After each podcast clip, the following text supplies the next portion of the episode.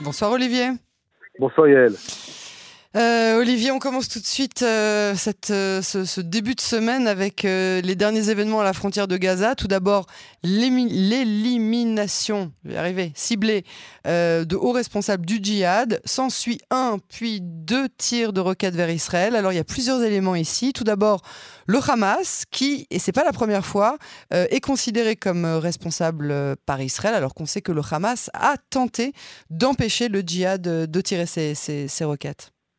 Écoutez, dans la question, il y a déjà la réponse. En fait, vous avez tout dit, donc je peux euh, m'en aller. Bonne soirée, Olivier. Euh, merci beaucoup. Voilà, merci Yael.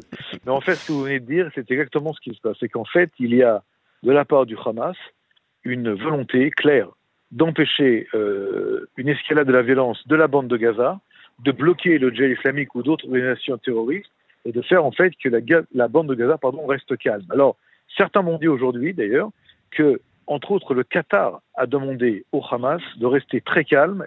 Ils ne veulent absolument pas d'effervescence euh, sécuritaire de la bande de Gaza. Vous savez qu'il y a une relation particulière entre le Qatar ah bah, et la bande de Gaza. Le Qatar est aujourd'hui au milieu du mondial, et le mondial est d'abord la priorité euh, du Qatar, la priorité de, du monde. Et donc, euh, le Hamas est à l'écoute, et en échange, eh bien, il y aura de l'argent il y aura de l'argent qatari qui va continuer à arriver du Qatar vers la bande de Gaza. Donc pour l'instant, nous sommes dans une situation où la bande de Gaza reste et doit rester totalement calme.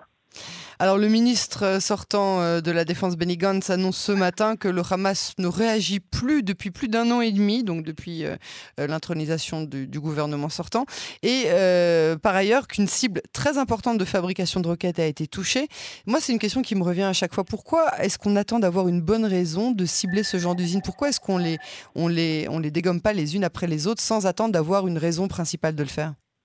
D'abord, il y a le problème qui est le problème du renseignement on n'a pas toujours toutes les cibles exactement euh, en main lorsqu'on veut les frapper.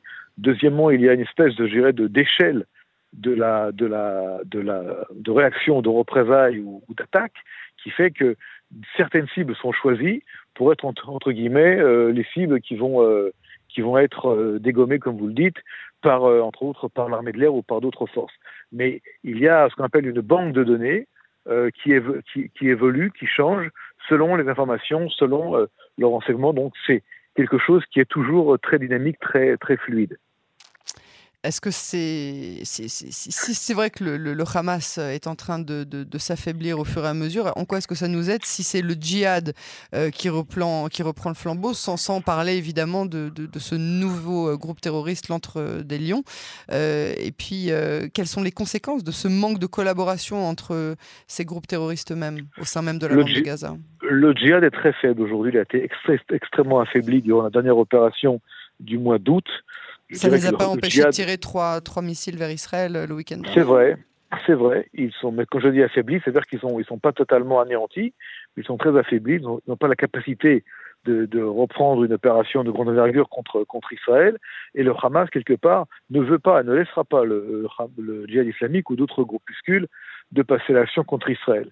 Maintenant, ce qui est vrai, c'est qu'il y a d'autres organisations qui se mettent en place, comme la Fosse au Lion ou d'autres qui, sont créés presque tous les jours par des, jeunes euh, délinquants euh, dans des gangs terroristes qui n'ont pas vraiment, euh, je dirais, ni l'ampleur ni, la, crédibilité d'être des nouveaux groupes qui les remplacent. Nous sommes dans une phase, si vous voulez, de, de transition. Le Hamas est très important dans la bande de Gaza, le djihad islamique extrêmement affaibli. Dans la Judée-Samarie, le Hamas essaye de transférer la violence de euh, ce qu'il faisait auparavant à Gaza, en Cisjordanie, en Judée-Samarie. Mais pour l'instant, si vous voulez, il y a une espèce de, je dirais, d'équilibre euh, entre Tzal et le Shabbat qui font un travail extraordinaire pour empêcher euh, le renforcement du Hamas et du djihad ou d'autres groupes terroristes, et on le voit tous les jours par des opérations anti, antiterroristes, et puis une autorité palestinienne en déliquescence, en dislocation, mais qui n'est pas totalement encore anéantie, et qui euh, tient pratiquement à bout de bras grâce à la volonté israélienne.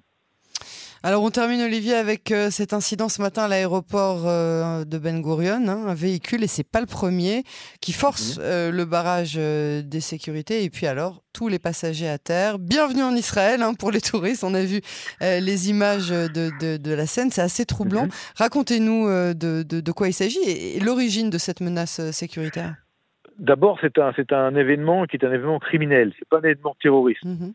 Qui en fait qui avait volé un, un véhicule, qui a eu peur de se faire arrêter, voilà, une voiture. Donc, euh, mais ce qui est quand même assez dangereux dans cette histoire, c'est qu'il a réussi à franchir euh, le barrage. Comme vous l'avez dit, c'est la deuxième fois que ça se passe.